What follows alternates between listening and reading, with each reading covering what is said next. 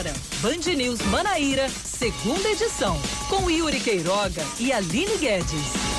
São cinco da tarde e três, já virando para quatro minutos. Boa tarde para você conosco aqui na Band News FM Manaíra, aqui no seu dial, no FM 103.3, no Band News FM com.br e também no aplicativo Band Rádios. Nós estamos juntos nesta sexta, dia 21 de agosto de 2020, com mais um Band News Manaíra, segunda edição. Hoje, excepcionalmente, a Aline Guedes não vai estar com a gente aqui nos estúdios, aqui nos nossos microfones.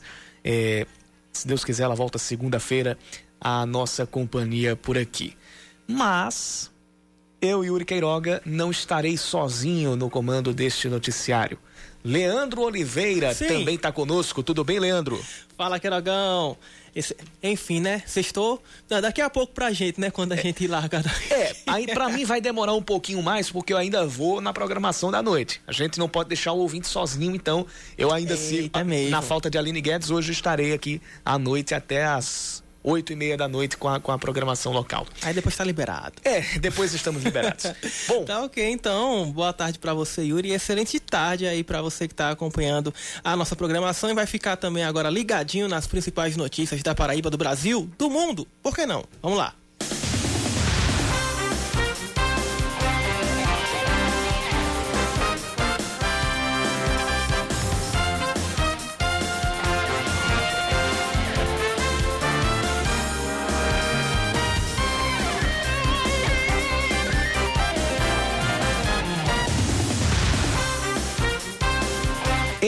Visita ao Rio Grande do Norte, o presidente Jair Bolsonaro diz que o auxílio emergencial será prolongado, mas não sabe qual será o futuro valor das parcelas. A declaração foi dada em resposta ao pedido de uma apoiadora para que o benefício continuasse sendo concedido até dezembro. Ao mesmo tempo, Bolsonaro disse que o auxílio não pode ser uma solução definitiva.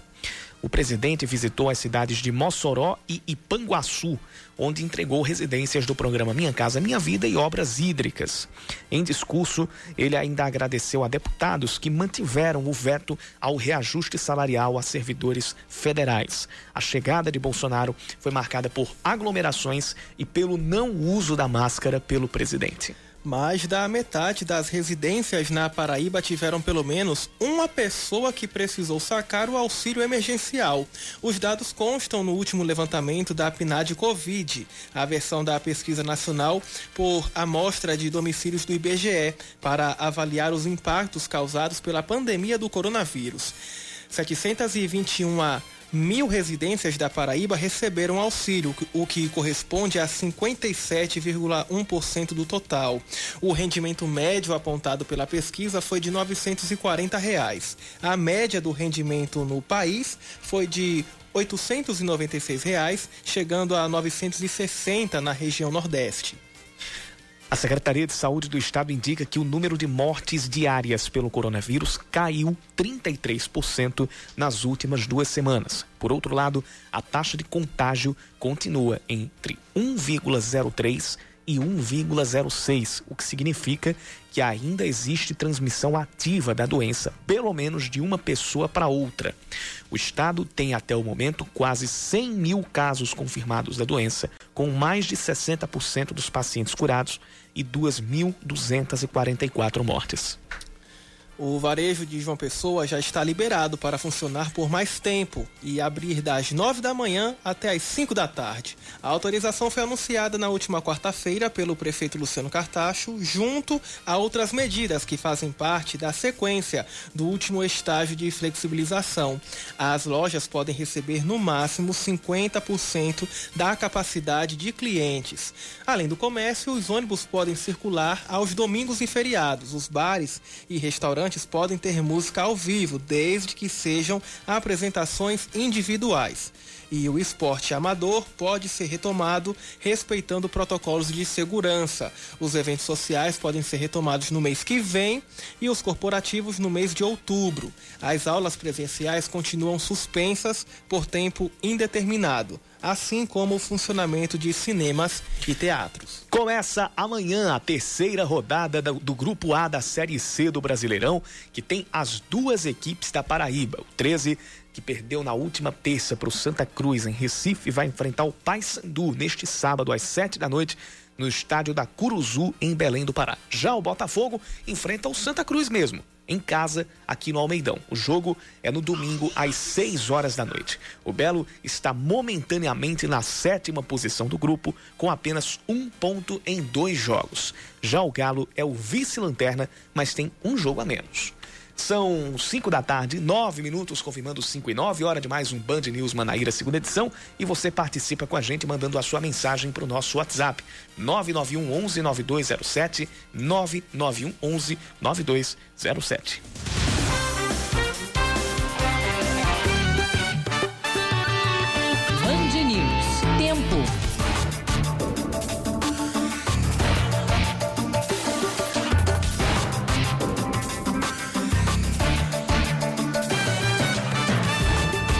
De um dia com poucas nuvens, aliás, com poucas nuvens não. A gente teve, foi, teve um dia foi com muitas nuvens. Eu estou confundindo com ontem que foi um dia, um dia com céu aberto.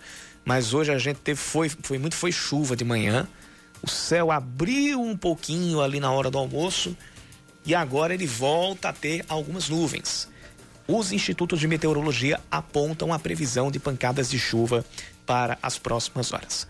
A temperatura hoje chegou aos 29 graus. A mínima deve ficar pelos 22. No momento, faz 27 graus aqui na capital paraibana. Lá em Campina Grande, a gente vai dar uma olhada na previsão do tempo. Para lá, a gente tem previsão de algumas nuvens, mas não deve ter chuva. A máxima hoje foi de 28 graus, agora faz 25. E a mínima lá na Rainha da Borborema, assim como, assim como João Pessoa, não, diferença de um grau. A Campina Grande deve ter mínima de 21 graus hoje.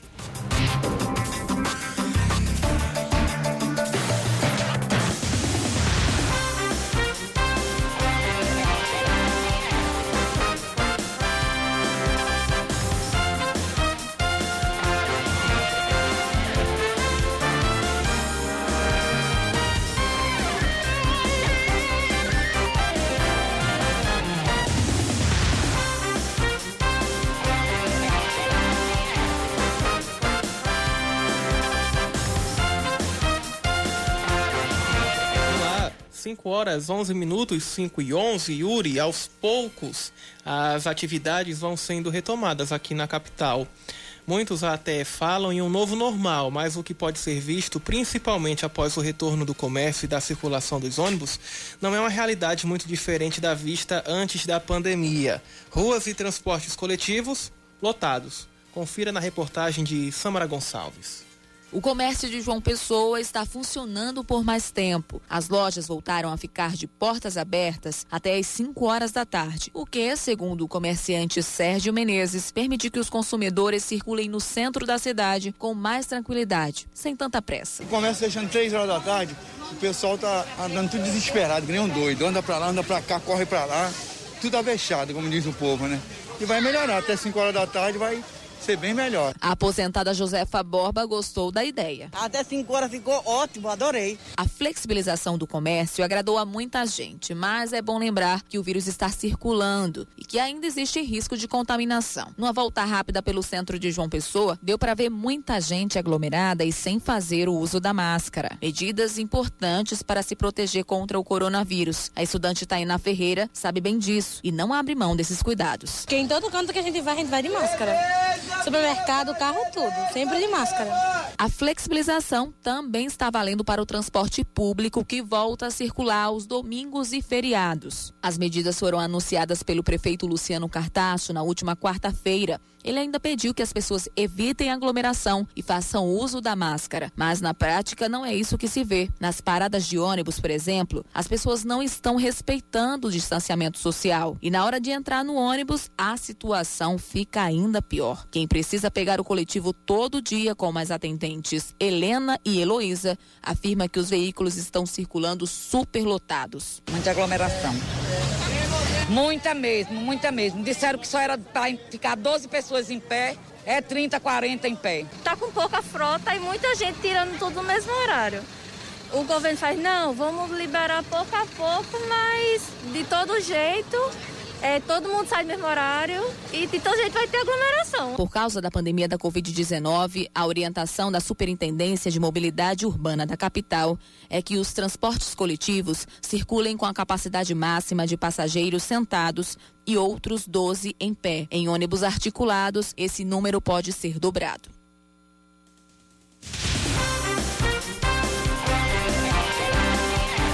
Por mais que se considere a uma queda no número de casos, por mais que se considere que, que a, a, a, se chegou a um platô no contágio e que a transmissão hoje seja de pessoa para pessoa, por mais que é, é, a gente não esteja num, num, num, num cenário que já esteve em relação a contágio, a transmissão descontrolada e há um, um alto índice na ocupação de leitos de UTI, constantemente pelo fato de a gente ainda não ter uma vacina, pelo fato da gente ainda não ter o sistema de saúde pronto para um novo boom da, da doença, a gente vai estar tá numa, numa constante fase de pisar em ovos, numa constante fase de tomar cuidados não apenas essenciais, mas muito detalhistas. E um deles é a tomar cuidado com as aglomerações, em manter a distância de segurança de um metro e meio, dois metros é, em locais públicos, fazer a mesma coisa quando tiver em, em, em, em locais, locais, fechados, é, e sair quando apenas quando for necessário, né? Sair para o trabalho caso ah, o local já tenha retomado ah, as atividades presenciais e fazer mercado, enfim. Esse tipo de cuidado que, de certa forma, vai virar uma herança para a gente, neste momento ele ainda é um fator decisivo para a gente é, não ser obrigado, daqui a 15 dias, daqui a 20 dias, ou num intervalo curto de tempo, a gente não ser obrigado a retroceder. Retroceder, a gente não ser obrigado a voltar a fechar locais, a suspender trans, transportes, a suspender circulação é, que, como nós falamos aqui, um, segun, uma, um segundo fechamento, um segun, uma segunda necessidade de isolamento, ela seria fatal para muita gente dentro do comércio. E quando a gente fala em comércio, a gente fala numa das maiores forças econômicas aqui da Paraíba. Para nossa realidade, isso seria é, um, um, tiro no coração. A primeira, é, por, por falta de unidade não apenas aqui, mas por falta de unidade nacional, no sentido de tomar as primeiras providências, ela já foi um, um tiro, já foi um, um grande golpe em muitos comerciantes e comerciários. Imagine uma, caso a gente não tenha os devidos cuidados agora, a necessidade de ter que fechar tudo pela segunda vez. Ah, eu vou falar aqui algo, Yuri, que pode parecer até banal, né? E às vezes lógico, ou chovendo molhado, mas o uso da máscara, pessoal. Porque a, a, gente tem escutado aqui relatos, não é? Até mesmo de pessoas que chegam pra gente dizendo que está se sentindo mais seguro no ônibus, ambiente fechado, porque só entra com a máscara do que propriamente em ambiente aberto, nas ruas, onde a gente infelizmente está vendo pessoas sem a máscara. É, que estão achando que porque flexibilizou, a pandemia passou. Não, não, não é liberou geral, como falou o secretário Tom, executivo da saúde. Tomem bastante é. cuidado, gente. Tome bastante cuidado, porque a flexibilização não quer dizer que a gente está numa situação segura. A gente está voltando às atividades meio que forçando a barra, tá na tora ainda, porque a, a, a situação sanitária ainda não é das mais das mais é, seguras, infelizmente. É, tem gente que termina botando a máscara só para entrar em, lugar, em local fechado. Né? Então, quando você está.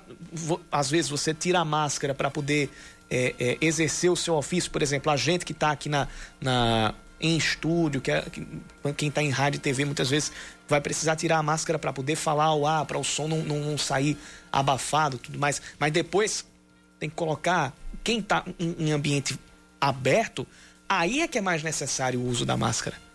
Ali é onde, onde, onde se faz mais necessário. E vai ser assim. Pode esperar que vai ser por muito tempo. Pode, pode botar tempo aí para que essa obrigatoriedade ou essa, essa necessidade de urgência urgentíssima é, ela passe. Mas vai ter, que ser vai, vai ter que ser feito isso, vai ter que ser feito esse sacrifício para que, que a gente não seja obrigado a dar passos para trás.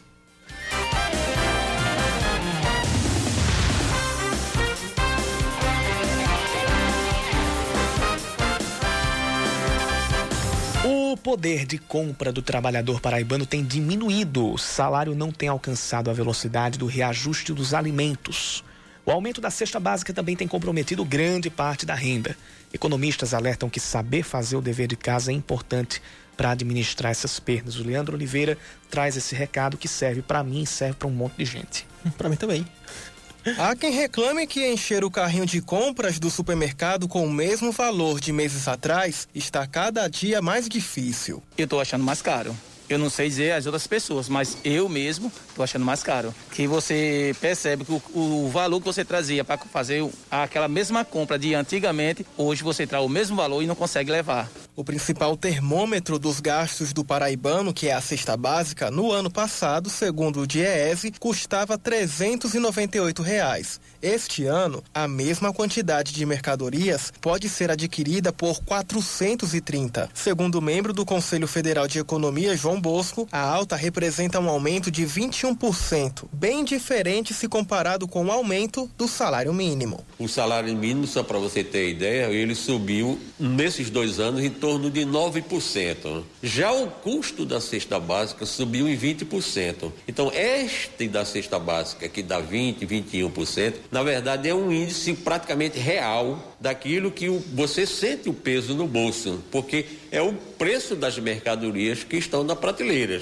Que se transformar isso em números, a gente poderia dizer assim: ele está tendo que trabalhar mais para comprar a mesma cesta para sua subsistência e a da sua família. E assim, a cada mês, o poder de compra, a capacidade de adquirir um bem ou serviço com uma determinada quantia em dinheiro cai, despenca. Por exemplo, quantos quilos de arroz eram comprados em 2010 com 20 reais? E hoje? Por isso, é preciso saber administrar as perdas constantes e uma dica é organizar os gastos mensais. O importante é as pessoas anotarem o que é está gastando, comparando e sempre acompanhando e comparando. Se você pode substituir o hábito alimentar ou o produto por outro mais em conta, é o ideal. Mas o primeiro dever de casa é verificar se você está gastando mais do que ganha. A pesquisa Datafolha desse mês revela que cresceu o pessimismo dos brasileiros adultos com relação à economia do país. Essa é a primeira vez que o Instituto pergunta sobre esses temas após o início da pandemia. Quanto à expectativa do poder de compra, o pessimismo também cresceu nos entrevistados, porém em menor intensidade, de 32% no ano passado para 43% nesse ano.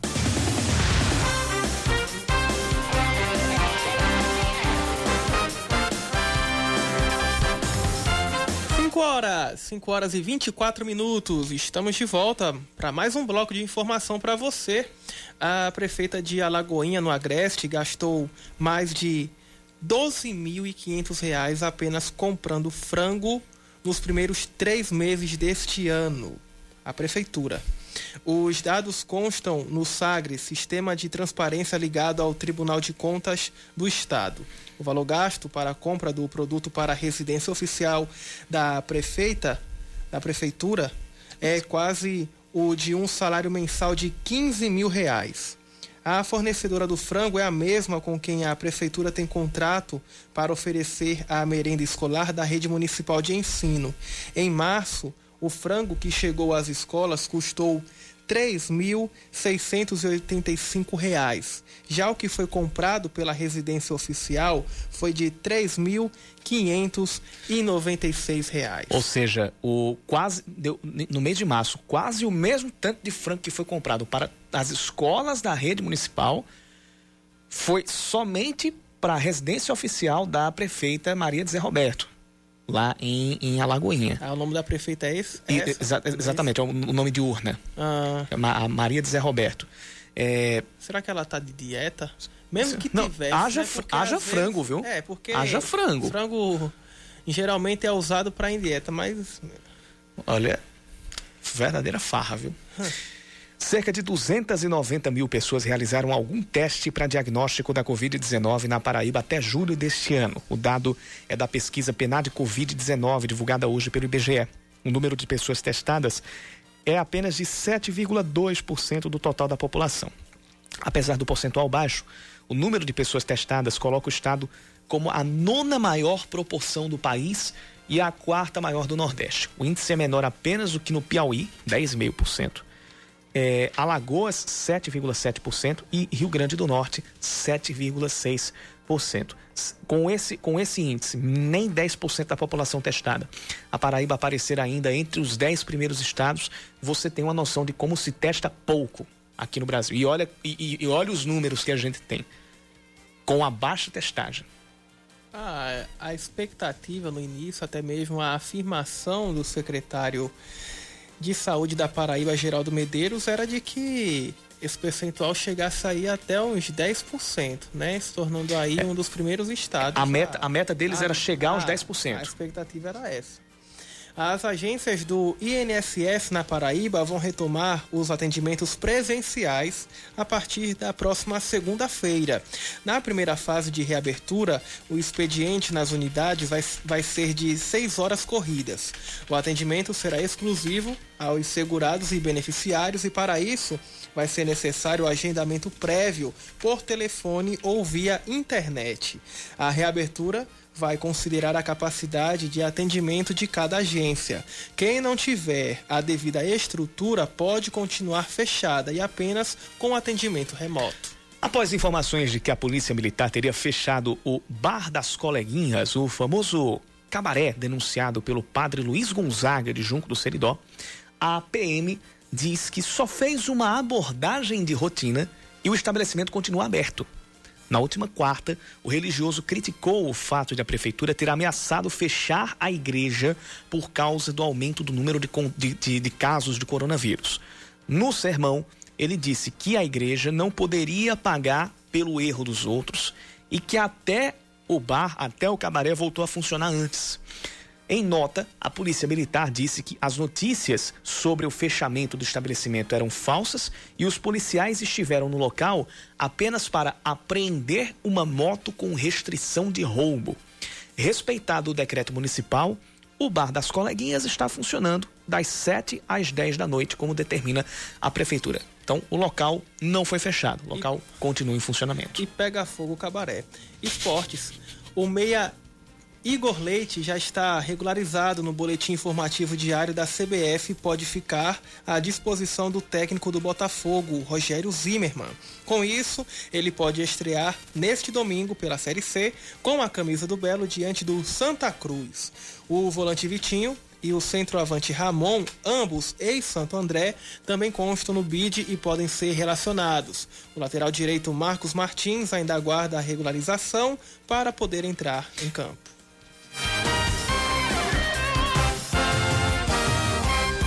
Aí o nosso ouvinte também é bastante ligado nas coisas. O Fred dos bancários, a respeito do, do, do frango de 3.600 reais Sim. lá em Alagoinha, ele diz, boa tarde, era frango ou fazão? é cada artista, ele dizendo, isso, isso ele dizendo, isso aí é o Fred dos bancários. É, carne de avestruz, sei lá. Ah, Fo- Foie gras, né? Rapaz, nem um fisiculturista né, aqueles homens bombados, nem em preparação para campeonato deve gastar o que, o que gastou a prefeita aí, viu? Para comprar frango. Meu E assim, como diria um amigo meu, e assim caminha a humanidade. É. Vou falar em você aí, ouvinte que tá na nossa programação, continua mandando então, viu? A sua mensagem, o seu abraço, sua denúncia, sua crítica, seu elogio, o seu boa tarde, quase boa noite nessa sexta-feira pra gente, tá certo? Nove... No...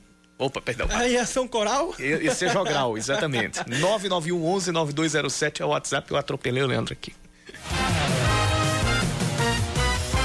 Em ponto, são 5 e meia da tarde. A gente fala agora da visita do presidente da República, Jair Bolsonaro, ao, ao, vizinho estado do Rio Grande do Norte. Após pesquisas de aprovação e visitando o Nordeste pela segunda vez apenas nesta semana, o presidente Jair Bolsonaro pretende, ou promete, quer dizer, promete estender o auxílio emergencial. As informações estão chegando com o Leandro Oliveira, que durante todo o dia, junto com Oscar Neto, toda a equipe da, da, da Band News FM Manaíra, Samara Gonçalves também, é, acompanharam essa agenda oficial, essa visita do presidente Jair Bolsonaro ao Rio Grande do Norte.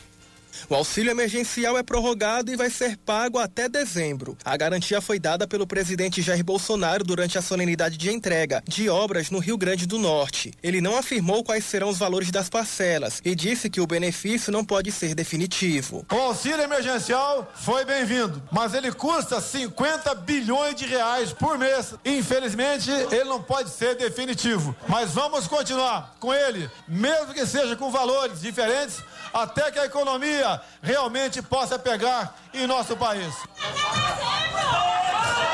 Vai ser até dezembro, só não sei o valor. Ao desembarcar no estado e sem o uso obrigatório de máscara, o presidente causou aglomeração entre as pessoas que o aguardavam no aeroporto. Em seguida, foi à cidade de Mossoró, onde entregou 300 unidades habitacionais do programa Minha Casa Minha Vida. No discurso, Bolsonaro agradeceu à bancada Potiguar, que ajudou a Câmara Federal a manter o veto presidencial no projeto que congela o reajuste dos servidores públicos até o fim do próximo ano. Agradecer também a grande parte do Congresso Nacional Nacional, onde temos valorosos parlamentares aqui que têm nos dado o apoio para que esse sonho, para que esse objetivo seja concretizado. Obrigado, senhores parlamentares. Depois, o presidente seguiu para Ipanguaçu para participar da entrega simbólica de 23 cisternas de dessalinização. Ainda durante a solenidade, ele anunciou a ampliação de crédito para os produtores de camarão da região, responsáveis por 43% da produção brasileira do setor. Esta é a segunda vez em menos de uma semana que o presidente visita o Nordeste.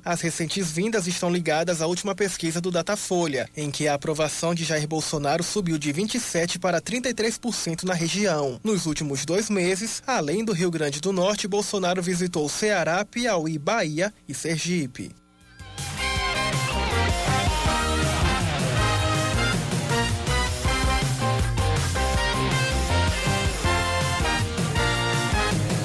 Ainda na política, Yuri, a Câmara dos Deputados manteve o veto do presidente Jair Bolsonaro e impediu os reajustes, os reajustes salariais de servidores públicos. Ricardo Viula. Em menos de 24 horas, o governo virou o jogo para manter o veto do presidente Jair Bolsonaro, que barra qualquer reajuste salarial a servidores estaduais e municipais até o final de 2021, por causa da pandemia. Depois da derrota no Senado, o veto presidencial foi mantido na Câmara por 316 votos a favor e 165 contra. Antes da votação, Bolsonaro alertou que a derrubada do veto traria um prejuízo de mais de 100 bilhões de reais nas contas públicas. Um prejuízo de 120 bilhões para o Brasil. Então eu não posso governar um país se esse veto for mantido na Câmara. É impossível governar o Brasil. Para vencer na Câmara, o governo testou e aprovou a fidelidade dos novos aliados do grupo de pequenos e médios partidos, conhecido como Centrão. O presidente da Câmara, Rodrigo Maia, também recebeu um pedido de ajuda para entrar em campo e convencer os líderes de centro. Mas ao comentar o resultado, Maia enalteceu o papel tanto da Câmara quanto do Senado. Junto com o Senado, acho que essa coisa de ficar atacando uma casa que o resultado não foi aquilo que a gente esperava é muito ruim. Outro aceno aos senadores foi feito por Maia horas antes, quando criticou a fala do ministro da Economia Paulo Guedes, que no dia anterior chamou de crime contra o país a decisão do Senado de rejeitar o veto do reajuste a servidores. Mesmo senadores favoráveis ao veto presidencial estão revoltados com a declaração de Guedes. A reportagem apurou que a resposta deve vir por meio da aprovação no Senado de um convite para o ministro da Economia se explicar aos senadores. Um dos que votou contra o veto, o senador Marcos Duval, do Podemos, recorda que Guedes já apoiou publicamente um tratamento diferenciado apenas aos servidores na linha de frente contra a crise do coronavírus. Em outros momentos, ele sempre deixou claro que o tratamento com os médicos, enfermeiros, policiais, etc., deveria ter um tratamento diferenciado. Vale lembrar que o veto do presidente Jair Bolsonaro ocorreu ao sancionar em maio o socorro financeiro de 60 bilhões de reais a estados e municípios. Ao aprovar a lei, o Congresso decidiu que algumas categorias de funcionários públicos envolvidos no combate à Covid-19 continuariam com direito a reajuste. Caso, por exemplo, dos servidores das áreas da saúde, segurança pública e serviços funerários.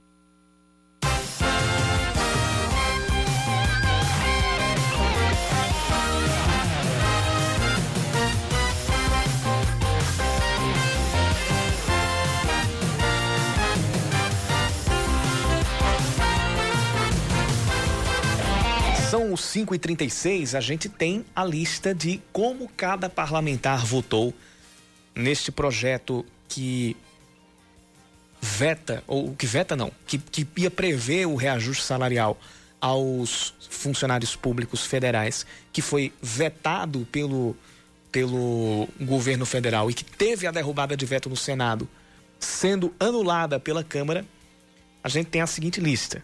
Na sessão do Senado, os três paraibanos, veneziano Vital do Rego, do PSB, Daniela Ribeiro, do Progressistas e José Maranhão, do MDB, votaram pela derrubada do veto.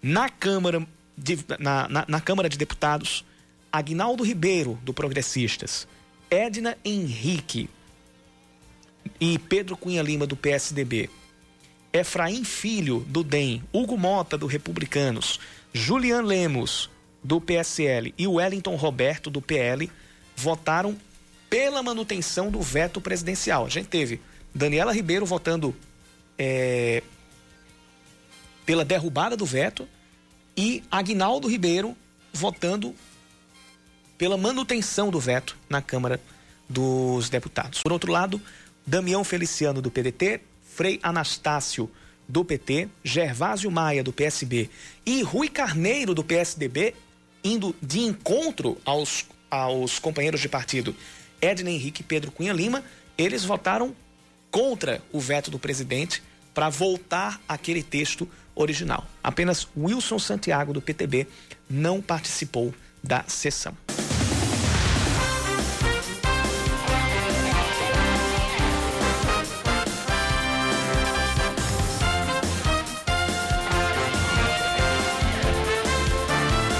Em ponto 5 e 40, o estado da Paraíba passa de 100 mil casos de coronavírus. No último balanço do governo, divulgado há poucos instantes, 845 novos casos foram registrados e o número subiu para 100.290. 24 mortes foram confirmadas do boletim de ontem para cá, sendo quatro nas últimas 24 horas. Agora são 2.268 óbitos pela Covid-19. Mais de 61% dos pacientes estão recuperados e a ocupação de leitos de UTI está em 39%. A Prefeitura de Bahia tem até 120 dias para terminar as reformas em uma escola municipal. As irregularidades, como a presença de infiltrações e a falta de ambientes, como um refeitório e uma quadra esportiva, foram apontadas antes da eleição de Luciene de Fofinho do PDT para a prefeitura. Caso a cidade não cumpra a decisão do Tribunal de Justiça, pode ser multada em mil reais por dia até o limite de 50 mil reais. A prefeitura pode recorrer. O Hospital Universitário de Campina Grande anuncia que vai retomar os atendimentos ambulatoriais da, da unidade gradualmente os serviços estavam suspensos desde março por causa da pandemia do coronavírus. Para serem retomados os atendimentos, um rígido protocolo de medidas sanitárias está sendo cumprido para prevenir do contágio da Covid-19. Eles foram, elaborados pela Comissão de Controle de Infecção Hospitalar da, da do próprio hospital. Seguindo, o Brasil interrompe uma sequência de quatro meses em que as demissões superaram as contratações e tem em julho um saldo positivo de empregos, com 131 mil vagas formais abertas. Foi o melhor resultado para o mês em oito anos. No ano, no entanto, o saldo é de 1,092 milhão de postos formais de trabalhos fechados. A criação de vagas foi impulsionada principalmente pelo setor industrial, que contratou 53.590 pessoas em julho. O setor de construção, que já havia registrado resultado positivo em julho, em junho, ampliou a diferença com 41.986 novas vagas. O comércio teve o primeiro mês com mais contratações do que demissões desde março. Foram 28.383 postos de trabalho gerados.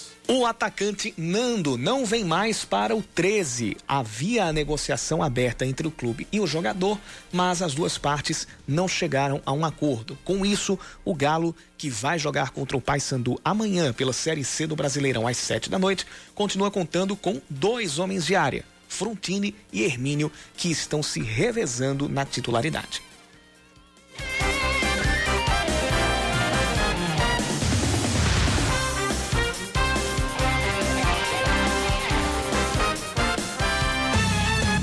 Guilherme. Então, são 5h43, eu volto para a redação, você segue aí no jornal. Valeu, va- Boa sexta-feira, bom fim de semana aí para você e para todo mundo. Valeu, Leandro. E- Valeu. E eu continuo por aqui. Até às 6 horas da noite a gente eh, continua com a atualização aqui do nosso noticiário. Eh, e a gente continua com a participação do nosso, dos nossos ouvintes. eh, o Áquila de Araújo, de Manaíra, que já por várias vezes nos procurou, nos manda mensagem a respeito da situação de uma árvore que tá para cair é, na casa da tia dele, lá no bairro de, de Miramar. Ele disse que até agora essa demanda ainda não foi atendida por parte da prefeitura, por parte da, da, da. É, infelizmente, a gente de novo tá, tá, tá vendo aqui as fotos, não são fotos repetidas. É, o, o, o, ele mais uma vez manda o endereço e atravessa Iaiá de Amorim Coutinho. E, de novo, fica o recado para que ah, esse serviço, para que a situação pelo menos seja verificada em loco por parte do, por parte do município.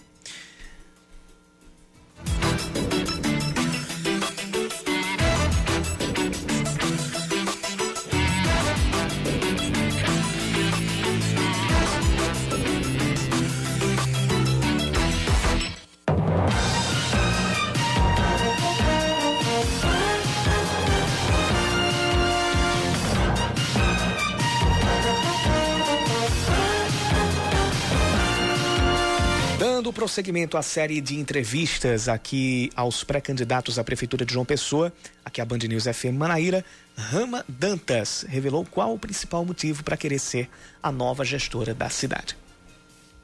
Rama Dantas é uma professora do ensino fundamental filiada ao PSTU. Há dois anos, ela disputou o cargo de governadora na Paraíba. Na série de entrevistas da rádio Band News FM com os pré-candidatos à prefeitura de João Pessoa, ela citou que mudar o atual sistema e modelo político é o principal motivo para querer ser a nova gestora da cidade. Nós estamos aqui nesse processo eleitoral para denunciar e chamar o povo, os trabalhadores, a construir uma nova sociedade onde todos tenham direito à vida, coisa que nessa pandemia a gente vê que, na verdade, o povo pobre tudo lhe é negado. Na elaboração do projeto político, ela deu mais detalhes sobre a proposta para a área da saúde, com condições igualitárias de internação, marcação de consultas, exames e cirurgia para toda a população. O direito à saúde deve ser um direito garantido a todos. Então, a gente defende um sistema de saúde público, gratuito, de qualidade. Nós não podemos tratar a saúde como uma mercadoria. Formada no magistério, Rama Dantas garantiu que vai oferecer educação pública de qualidade.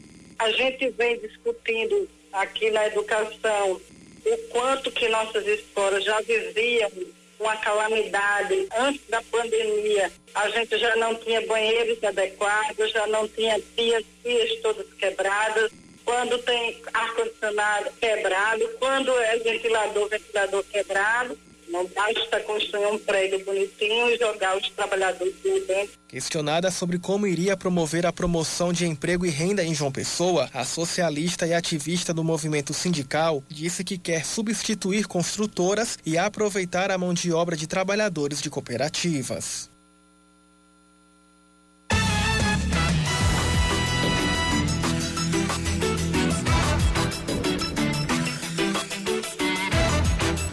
Vai aprofundar um pouco mais os números a respeito da Covid-19 que foram publicados agora à tarde pelo governo do estado. Nós, infelizmente, passamos dos 100 mil casos confirmados da Covid-19. Um número que alenta é que mais de 61% dos casos, é, em, em, na verdade, em mais de 61% dos casos, os pacientes já estão recuperados. A gente tem 2.268 mortes, infelizmente, pela Covid-19. São quatro mortes confirmadas nas últimas 24 horas e outras 20 é, cujo exame, cujos exames apontaram para a causa morte sendo a Covid-19 no de um, de um boletim para outro. Então a gente passa a ter aproximadamente 2,2% de taxa de letalidade entre as pessoas que têm ou tiveram a Covid-19. Número de testes já realizados em todo o estado é de 294.155. Os casos descartados, casos suspeitos que foram descartados, chegam a 122.089. Então, a gente tem aproximadamente 72 mil casos ainda sob suspeita, ainda aguardando o resultado dos, dos exames. É, junto a isso, a gente tem como ocupação de, como índice de ocupação de leitos os seguintes percentuais. Aqui, na, aqui no, no, no recorte total do estado, 37%. Considerando as vagas apenas de João Pessoa, estamos com 39% dos leitos ocupados. Em Campina Grande, esse percentual é de 31. E no sertão do estado, 53% dos leitos de UTI estão ocupados por pacientes com a Covid-19. Esses leitos são apenas aqueles é, destinados ao plano de contingência para o atendimento aos pacientes com o coronavírus.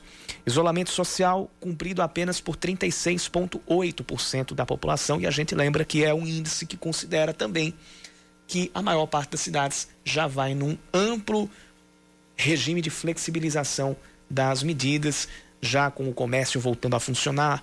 Uh, os eventos ainda não, mas o comércio, os serviços, os cultos religiosos.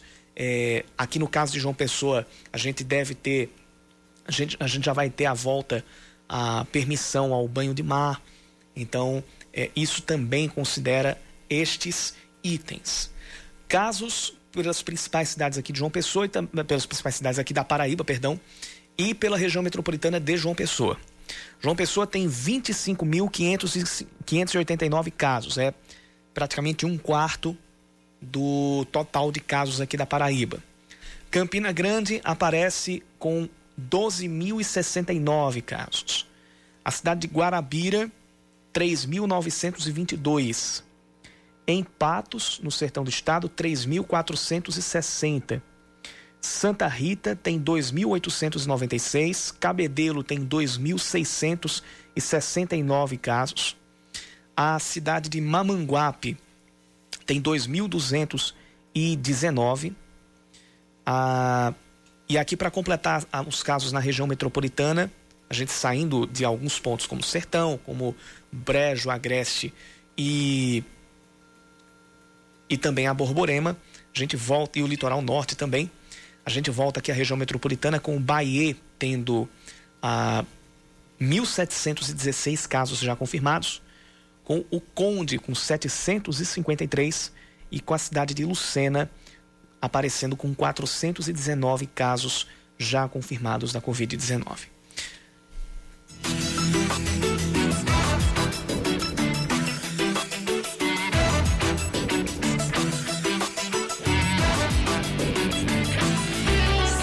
caminho.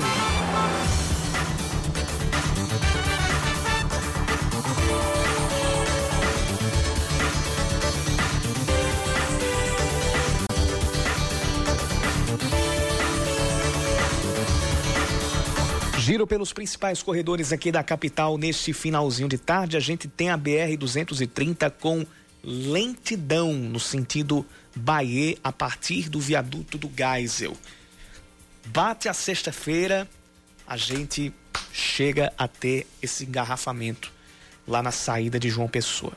Vamos ver como é que tá a situação por lá. Não é das melhores, definitivamente. Quem está na direção da região metropolitana ou quem vai sair pro para Campina Grande e também para o sertão do estado, o quadro é de congestionamento começando a partir da, da parte de cima do viaduto do, do, do Geisel, se estendendo pelo macro, pelo viaduto do Oitizeiro, Corpo de Bombeiros, acesso oeste. O trânsito vai dar uma melhorada só depois do posto da Polícia Rodoviária Federal. Na verdade, não. Só depois do viaduto de Bahia. E depois ainda tem uma movimentação um pouco maior na bifurcação lá do trevo de Várzea Nova. A bifurcação no sentido Campina Grande e Natal é justamente quando você vai escolher para que lado vai. Se você continua na 101 em, em direção ao litoral norte e também a Natal, ou se você vai pegar a pista da esquerda para entrar na 230 e seguir sentido Santa Rita, Campina Grande e Sertão, Sertão e todas, todo o interior do estado. Então, por lá, quem está no sentido Bahia, paciência e calma e atenção, porque o congestionamento tá gigante na BR-230. Começa no viaduto do Geisel e vai até o viaduto de Bahia. Ele começa a melhorar depois ali do acesso oeste, já na BR-101. Nos outros pontos, a BR-230 está com trânsito moderado nos dois sentidos, à exceção do sentido Cabedelo, já ali na altura dos hipermercados. Depois do entre, o Carrefour e o Casa Tudo, a gente tem trânsito complicado. É, no caso, até a entrada do Renascer. Não é, nem, não é nem até o Casa Tudo, vai se estendendo até aquele contorno de, de entrada do Renascer já em Cabedelo. Outros pontos aqui, de acordo com a. De acordo com a CEMOB, a gente tem o viaduto do Cristo com trânsito lento nos acessos ao bairro, aos bairros do Geisel e do José Américo. A gente tem a Avenida Pedro II com trânsito fluindo bem, depois do semáforo com a Rui Barbosa. A, o final da Beira Rio, na ladeira de acesso para o bairro do Altiplano, também está com trânsito bom em, nos dois sentidos. Voltando à Zona Sul, a gente tem trânsito intenso na Avenida Josefa Taveira, lá em Mangabeira, a partir do Banco do Brasil. E a ladeira do José Américo, lá na Avenida Hilton Souto Maior, está com trânsito mais pesado a partir do a partir não, próximo à rotatória do Caique. Voltando ao mapa da CEMOP para a gente dimensionar um pouco mais o trânsito. Além do viaduto do Cristo, a gente tem o início, o início não, todas as chegadas, a rotatória do José Américo, para quem está saindo do viaduto ou vindo pela Hilton Souto Maior em direção ao viaduto. Para quem está saindo da rotatória do Cajueiro e para quem está vindo da lateral da garagem da Transnacional, as quatro chegadas à rotatória do José Américo estão com trânsito complicado nesse momento. Na rotatória do Caíque, não é somente a Avenida Hilton Souto Maior que tem engarrafamento. O finalzinho da Mangabeira por dentro e também a chegada do corredor de quem vem ali do lado da CEAP, do bairro dos Bancários, também estão apresentando retenções. A principal dos bancários está com trânsito mais movimentado no sentido centro-bairro, para quem está indo para Mangabeira, até a Praça da Paz, até o Shopping Sul. Epitácio Pessoa está com trânsito com algumas retenções, principalmente no sentido bairro centro. E a maior delas está ali no entorno do Banco do Brasil até a esquina da Rua Maria Pessoa Caldas. É, e também vai até, a, até o semáforo lá da, da, usina cultural, que é o último da Epitácio, antes de chegar à Praça da Independência. Mas não há engarrafamento nesses pontos. A Avenida Rui Carneiro também tem algumas retenções e semáforos, mas também não registra engarrafamentos. João Maurício e também corredores da Orla, à exceção daquele trecho ali do calçadão da, da do, do, novo calçadão da praia, é, o largo, o largo de, de, de Tambaú, o largo do Cabo Branco, a gente tem trânsito fluindo bem, tanto na Almirante Tamandaré quanto na João Maurício e também na Avenida Cabo Branco. Os corredores do, dos bairros da Orla, por exemplo, a Avenida Edson Ramalho, a Avenida Umbuzeiro e também a Avenida Esperança, eles estão com trânsito moderado, mas sem registro de engarrafamentos. Isso aí eu falei tudo de Manaíra. Em Tambaú a gente tem trânsito bom na professora Maria Salles, na Nossa Senhora dos Navegantes também. e na Rua Infante Dom Henrique.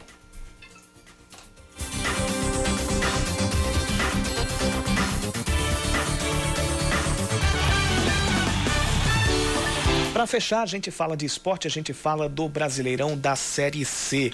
Neste final de semana, a gente vai ter a terceira rodada. Terceira rodada no geral, mas para o 13 vai ser a segunda partida. Porque o Galo é, não jogou contra a equipe do Imperatriz na estreia. Inclusive, o Imperatriz, se não tiver nenhum outro entreveiro, vai fazer a sua estreia na Série C apenas na próxima segunda-feira, enfrentando o Remo. Mas amanhã, sete da noite, a gente tem Paysandu e 13 lá na Curuzu, em Belém do Pará. O 13, por enquanto, é o vice-lanterna, por causa da derrota por 3 a 2 para o Santa Cruz na última terça, mas vale lembrar que o 13 tem um jogo a menos em relação aos sete primeiros colocados. Os sete primeiros têm dois jogos já realizados. O Botafogo enfrenta é, o Santa Cruz no domingo, às 6 horas da noite, aqui no estádio Almeidão, em João Pessoa, e ainda está esperando a regularização do lateral direito Marcos Martins. Dos quatro reforços, ele foi o único que ainda não apareceu no bid. O volante Vitinho, o meia Igor Leite e o atacante Ramon já estão regularizados e podem ser relacionados neste domingo pelo técnico Rogério Zimmermann. A classificação do grupo, só para completar aqui os outros jogos da rodada. Amanhã, três horas da tarde, no estádio de Pituaçu, em Salvador, vai ter Jacuipense em Manaus. O jogo não vai ser em Riachão de Jacuípe, vai ser em Salvador. Às 5 da tarde tem Ferroviário e Vila Nova. E às 7 da noite, Paysandu e 13. No domingo, 6 da noite, Botafogo e Santa Cruz. E na segunda-feira, 8 da noite, Imperatriz e Remo. A classificação tem o Remo com seis pontos na liderança, o Vila Nova com quatro pontos e dois gols de saldo está em segundo, o Santa Cruz com quatro pontos e um gol de saldo é o terceiro, o Ferroviário é o quarto colocado com três pontos. Fora do G4, a gente tem o Manaus em quinto com dois pontos. O Botafogo com um ponto está em sexto. O Paysandu também está com um ponto, está rigorosamente empatado com o Botafogo. Eles estão ali dividindo a sexta posição. Mas esses todos já têm dois jogos. O Imperatriz, que está na oitava posição, tem zero ponto, mas está todo zerado porque não jogou nenhuma vez. Então ele fica na frente do 13, que é o nono colocado, com menos um de saldo e zero ponto, porque perdeu o jogo que, que, que disputou. E o Jacuipense, que também perdeu o seu jogo, tem, perde no número de gols marcados para a equipe do 13 e também tem um jogo a menos. Todos, tanto o 13 quanto o Jacuipense, têm um jogo a menos contra o Imperatriz. Foram as partidas que foram adiadas porque membros da, da delegação do Imperatriz testaram positivo para a Covid-19. Seis em ponto. Eu continuo com você, não digo até amanhã ainda não. Não digo até segunda ainda não. Mas vem aí Reinaldo Azevedo com o É da Coisa e o Band News Manaíra, segunda edição, volta na segunda-feira. Continue conosco. Band News FM Manaíra, em um segundo tudo pode mudar. Você ouviu Band News Manaíra, segunda edição.